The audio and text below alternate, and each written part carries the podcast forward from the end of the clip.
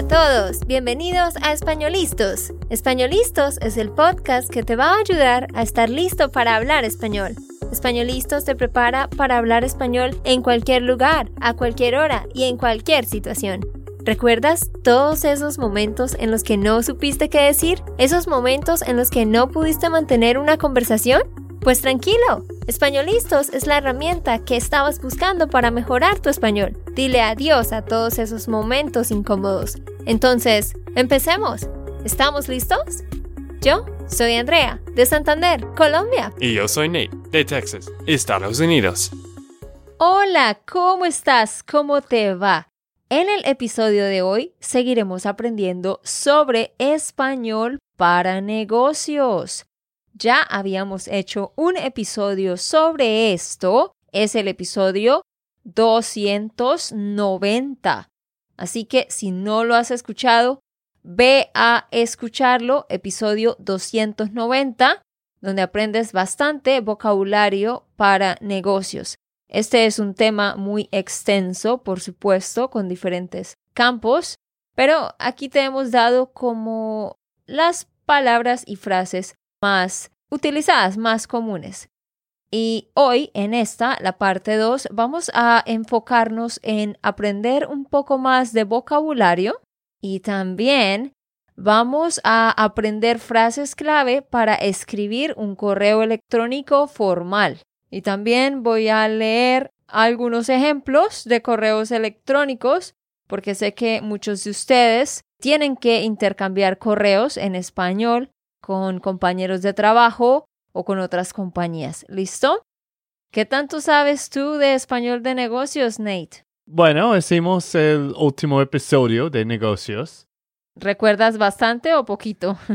eh, un poco, bueno, algunos términos y, y cosas porque más que todo hablábamos sobre los términos del negocio. En este de mandar correos, pues no sé, yo he visto muchos correos con hoteles de Colombia o de Latinoamérica, no sé, diferentes personas que, que he mandado mensajes y sí es un poco diferente de los correos en inglés. Entonces, eso es lo que vamos a aprender hoy. Entonces, hablemos primero de todo lo del correo electrónico y luego al final hacemos un poquito más de vocabulario. Entonces, ¿cómo hacemos para escribir un correo electrónico formal? Ya sea a una empresa, a una entidad del gobierno o a una persona. Bueno, lo primero es el saludo. Entonces, primero empezamos con saludos para una entidad del gobierno o empresa. Ahí, ¿qué tenemos? Bueno, hay cuatro saludos, ¿ok? ¿Listo? Primero, señores, dos puntos, Spanishland. O señores, dos puntos, Embajada de Colombia. ¿Sí? Si tú te estás dirigiendo a una empresa o a una entidad del gobierno, lo primero es el saludo. Señores, dos puntos y el nombre de la empresa. O si tú quieres dirigirte a ellos, pero sin mencionar el nombre de la empresa, puedes decir a quien pueda interesar. Esa es la primera línea. Mm. A quien pueda interesar. Sí, esto es como to whom it may concern. Ajá, exactamente. Luego, número tres, a quien corresponda. Es lo mismo, to whom it may concern. Cuando no va dirigido a una persona específica. O también podemos decir, cuatro, cordial saludo. ¿Qué significa qué? Significa greetings. Entonces, esa es la primera línea. Ahora, seguimos. Correo formal dirigido a una persona desconocida. Podemos decir, señor Alger, señor Hernández, señor Rodríguez, señor más el apellido. Número dos, Estimado señor Hernández, estimado señor Rodríguez, estimado señor Alger. y número tres, apreciado señor, más el apellido. Sí, esto es más o menos dear, como Ajá. dear Mike, Ajá. dear Michelle. No, pero es con el apellido. Es como Dear Mr. Alger, Mm, ah, sí. Dear Mr. Rodriguez. Mm. Yo he visto mucho estimado. Estimado, apreciado, significan dear. Bueno, esa es la primera línea, el saludo. Luego tenemos el cuerpo del email. Entonces, ¿cuáles son las frases útiles que podemos incluir ahí? Las voy a listar. Voy a darles la lista, pero ahorita, en un rato, voy a leer como tal un correo completo. Recuerda que tú puedes descargar la transcripción de este episodio. Solo debes ir a espanolistos.com. Esa es nuestra página web. Allá puedes descargar el episodio con todas las notas. También puedes donar para apoyar nuestro trabajo en esta página web. Y cuando tú haces una donación, vamos a mandarte todos los transcripts empezando en el episodio 20. Así que vas a tener un documento con todos los transcripts organizados en un solo lugar. Spanolistos.com. Muy bien, sigamos entonces. Frases útiles para el cuerpo del correo. 1. I am writing to you to... ¿Cómo dices eso, Nate? Me dirijo a usted o ustedes a fin de. Me dirijo a usted o a ustedes a fin de pedirles un favor, a fin de decirles que, a fin de solicitar algo, a fin de preguntarles, a fin de informarles. Esto, me dirijo a usted, es como literalmente I address you, a fin de, con el propósito de. Número dos, el motivo de mi correo es. ¿Y en inglés? The reason for this email o the reason for this letter. Porque puede ser una carta que estás escribiendo a puño y letra. ¿Entiendes esa expresión? Escribir algo con tu mano en un papel es escribir algo a puño y letra. O también podemos decir escribir algo a mano. Si estás escribiendo una carta a mano, pues dices el motivo de mi carta. Número 3. Me gustaría hacerle la siguiente pregunta. I would like to ask you the following questions. Cuatro. Me gustaría preguntarle sobre... Entonces, me gustaría preguntarle sobre el último informe. Me gustaría preguntarle sobre el puesto disponible que hay. Un puesto es un trabajo. Me gustaría preguntarle sobre la reunión del viernes, etcétera, etcétera. Cinco. ¿Podría usted enviarme, por favor? Could you send me, please? Exacto, entonces, ¿podría usted enviarme el último informe? ¿Podría usted enviarme el documento que hicimos el viernes pasado? Por favor. Ahora, nota que aquí estamos refiriéndonos a la persona como usted, ¿verdad? Siempre se tiene que usar usted porque estás hablando con una empresa o estás hablando con el director, el jefe o una persona que es de alto rango en, en, la, en la otra empresa. Así sea, cualquier persona de la empresa se va a dirigir con usted. Mm, ok. Pues yo he usado mucho como puedes cuando estoy hablando con alguien. Obvio, esto no es tan formal, pero está bien, ¿no? Como puedes enviarme este carta o algo así. Claro, o sea, tú puedes dirigirte a la otra persona como tú. Claro que lo puedes hacer. Pero realmente no lo hacemos. O sea, es muy interesante porque si yo voy a la empresa y hablo con la secretaria en persona, es posible que use tú. Bueno, o sea, yo no lo haría, pero la gente lo hace. Pero en el correo mandado a una empresa, a una entidad del gobierno, siempre vamos a utilizar usted. Bueno.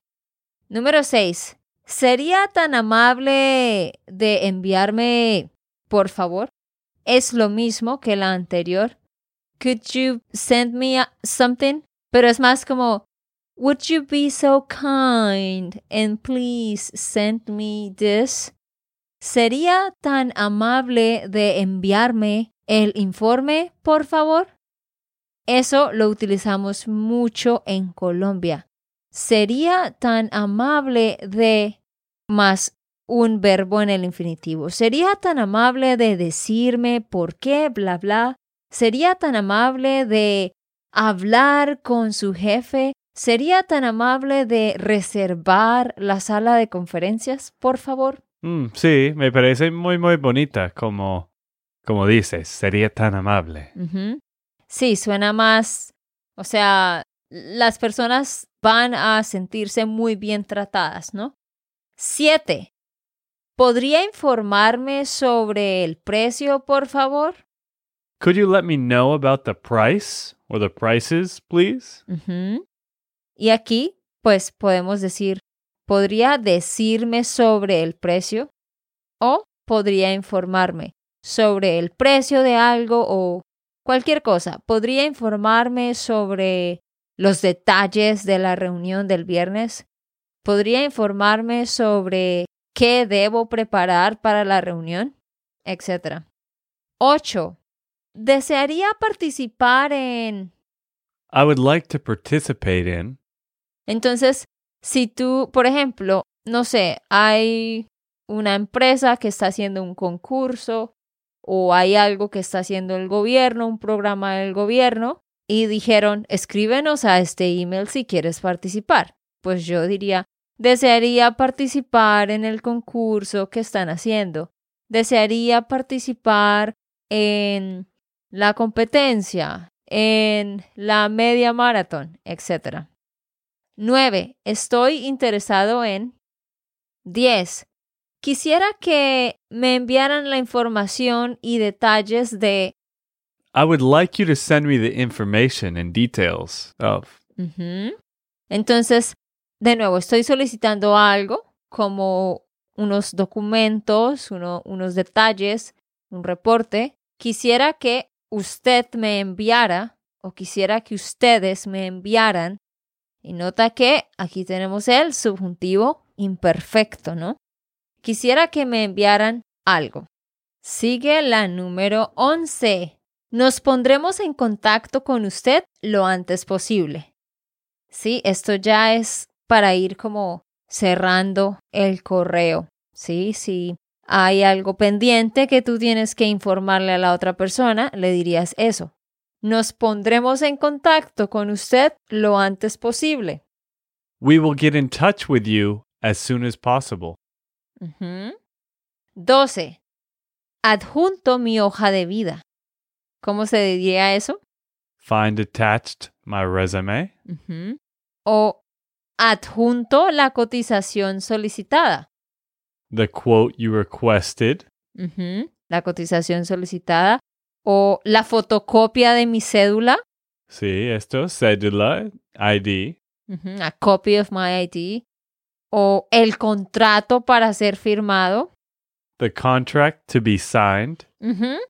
Entonces, tú pones tus preguntas, haces tus solicitudes y si necesitas attach algo, necesitas adjuntar.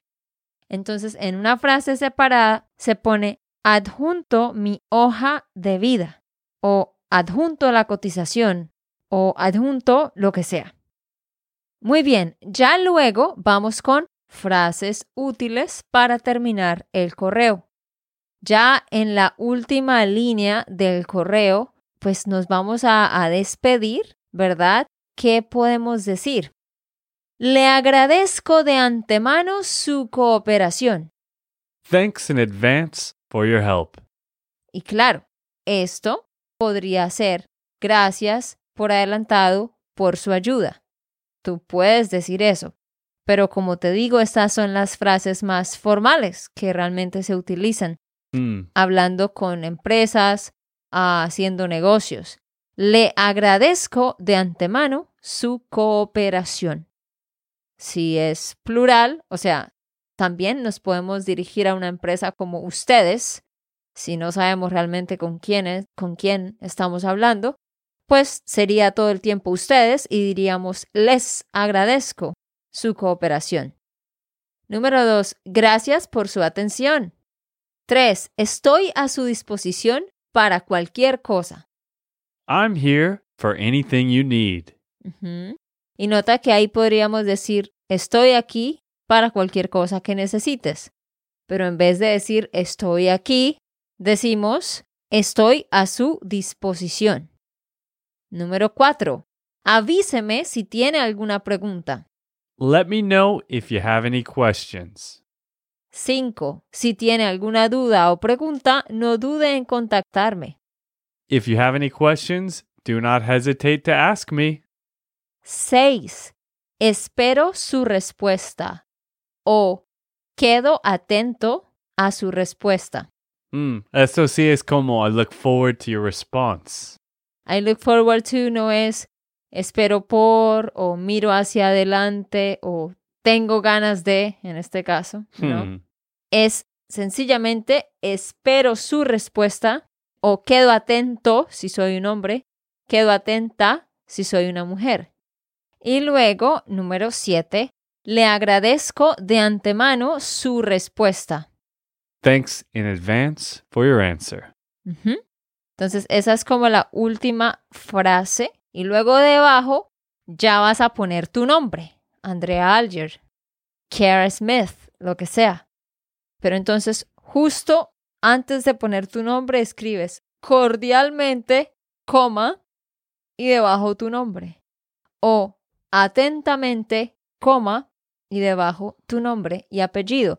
Y esto, cordialmente y atentamente, significan sincerely o best regards. Mm, esto estoy recordando de un correo que, que mandé a un profesor cuando estaba aprendiendo español hace como ocho años, en el principio. Y después de preguntar el profesor algo, yo puse cuidado, Nate. Ah, o sea, take care. Pues quería decir cuídate, Ah, sí, sí. Es, que es take care. Pero yo dijo cuidado. ¿Y qué, qué significa cuidado, Andrea? Yo dije. Yo dije cuidado. Eh, cuidado es be careful. Sí, es que no, no tenía contexto. Ah, Es como, profesor, be careful, ah, sí. Qué, qué interesante. Claro, esa es una confusión muy común. A muchos les pasa. Y algo más, pues quizás tú estás escuchando este episodio y estás pensando, bueno, ¿por qué estoy aprendiendo esto? Yo puedo copiar y pegar en Google Translate, como muchos de ustedes hacen. Y eso sí está bien. Google creo que sí ha, ha mejorado muchísimo. sí. en las traducciones. Así que si tú quieres, pues hacerlo y, y usarlo, tú puedes aprender un poco de esto. Pero también es, es importante de, de aprender estas palabras, ¿no? Para tener la como sa- capacidad, de, Capacidad. capacidad de, de escribirlo. Ah, claro, tú puedes escribir un correo electrónico en Google y, bueno, no en Google, a mí no me gusta Google. Les doy un mejor traductor. Se llama deepl.com.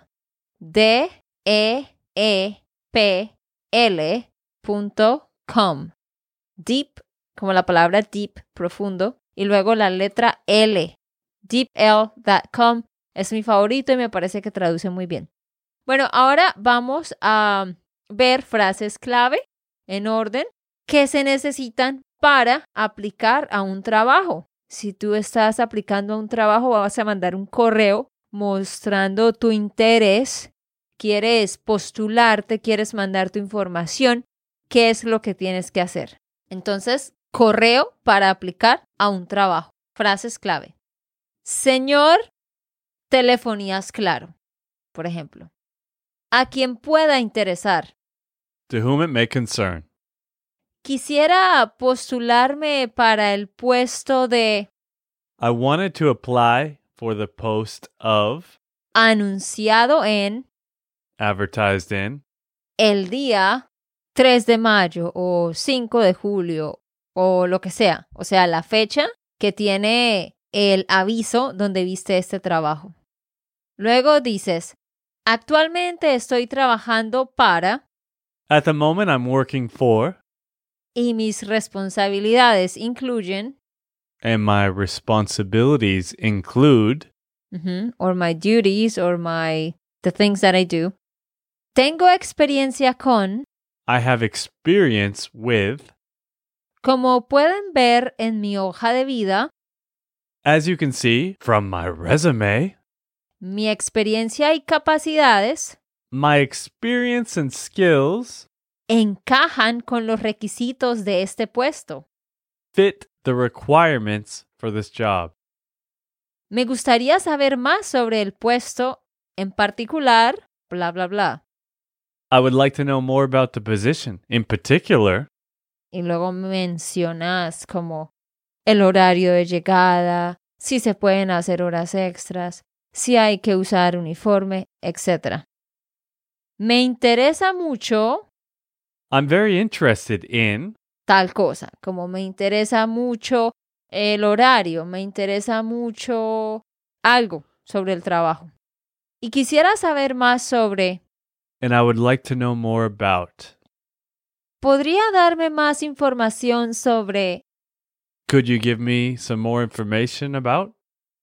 quería saber los horarios de, I would like to know the schedule of. ajá. Entonces, como dije, todo esto está en la transcripción. Ve a espanolistos.com, ahí la encuentras y vas a poder tener toda esta lista de frases. Bueno, ahora te voy a leer algunos correos completos para que escuches cómo suena, no los vamos a, traducir, ¿ok? Entonces, uno, correo para aplicar a un trabajo. Señores, telefonías claro, a quien pueda interesar. Mi nombre es Natalia Peña Suárez. Les escribo porque quisiera postularme para el puesto de intérprete anunciado en la página de trabajos.com el día 14 de febrero del 2021. Actualmente estoy trabajando para Telefonías Movistar y mis responsabilidades incluyen servicio al cliente en español y en inglés, traducción de documentos y facturación en español e inglés. Tengo experiencia con servicios de interpretación y traducción en español e inglés y también francés. Como pueden ver en mi hoja de vida, mi experiencia y capacidades encajan con los requisitos de este puesto. Me gustaría saber más sobre el puesto. En particular, quisiera saber si es posible trabajar desde la casa al menos un día por semana. Me interesa mucho este trabajo y quisiera saber más sobre características específicas que estén buscando en la persona que quieren. ¿Podría darme más información sobre los horarios y la cantidad de servicios de traducción que requieren por semana? Wow, tú pareces como un nativo. Escribes un correo tan perfecto. Aprendí en Spanish Land School. Bueno, bueno, jefa. Ok, muy bien. Ahora, número dos, correo para aplicar a un programa de voluntario en otro país. Muchos de ustedes nos escriben a veces que quieren ir a ser voluntarios a otro lugar y eso significa que tienen que contactar a, la fundación con la que van a ser voluntarios. Bueno, aquí les tengo un correo de cómo podría ser. Señores, Visión Mundial. Cordial saludo. Mi nombre es Nate Alger y me dirijo a ustedes porque estoy interesado en ser voluntario con Visión Mundial en Bogotá. Me gustaría estar allá por tres meses y servir enseñándole inglés a los niños. Me gustaría preguntarles sobre los programas de verano que tienen disponibles. ¿Podría enviarme la lista de todos los programas? Podría informarme sobre el precio del programa que tiene la posibilidad de vivir con una familia? No quiero estar solo en un apartamento. Me gustaría experimentar la cultura colombiana muy de cerca. Actualmente estoy trabajando como profesor y tutor de inglés para niños de primaria, y mis responsabilidades incluyen crear el material para las lecciones, dirigir actividades didácticas, organizar eventos de intercambio de idiomas y otros. Me interesa mucho esta experiencia y quiero poder ayudarle a otros. ¿Podría darme más información sobre los detalles de lo que debo tener en cuenta? Muchas gracias por su atención. Quedo atento a su respuesta. Nate Alger. Muy bien hecho. Si ven, entonces ahí tienen ustedes modelos de cómo se puede redactar un correo. Nosotros hicimos un curso sobre esto hace un tiempo y lo vamos a subir a nuestra plataforma también, que está en nuestra membresía de parceros, que a propósito puedes ir a SpanishLandSchool.com a revisar los detalles de nuestra membresía, nuestro programa, en caso de que quieras unirte, que te lo recomiendo. Vamos a terminar estos minuticos que nos quedan poniendo a prueba a Nate con más palabras de vocabulario de negocios. Uy, ok, vamos a ver, vamos a ver. Entonces, voy a decir la palabra en inglés y tú me la dices en español, Nate. ¿Listo? ¿Listo? Vocabulario de negocios. Número uno, dress code. Bueno, número uno, difícil. Código de vestimenta. Ah, claro. Fácil, ¿no? Dos, environment. Medio ambiente. Bueno, sí, pero en cuanto al, like, the work environment. Ah, pues ambiente de trabajo. Sí. Ambiente o entorno. ¿Ok? Tres, facilities. Facilidades. Instalaciones. Ah, instalaciones. Facilities, ok. Cuatro, factory. Uy, esto es lo que hemos aprendido. Factory. Esto es fábrica. Ujú. Cinco, feedback. Feedback. Oh. Nosotros también decimos feedback, pero la palabra es retroalimentación. Bueno. Ay, nunca, nunca voy a aprender esta palabra. Entonces, solo feedback para mí. No, pero es que nosotros también decimos feedback, por eso, porque retroalimentación es muy larga. Esta palabra no debe existir. Esto es como un, uno de los más largos en la enciclopedia, ¿no? Quizás. Siguiente, full-time job. Trabajo full time, No. trabajo completo. Trabajo de tiempo completo. Ah, ok. Pero ustedes dicen trabajo full time también. No, es que tú has escuchado las personas que hablan inglés hacen ese spanglish, pero en general no. Ah, ok, bueno. Trabajo de tiempo completo o trabajo de jornada completa. Siguiente, part-time job.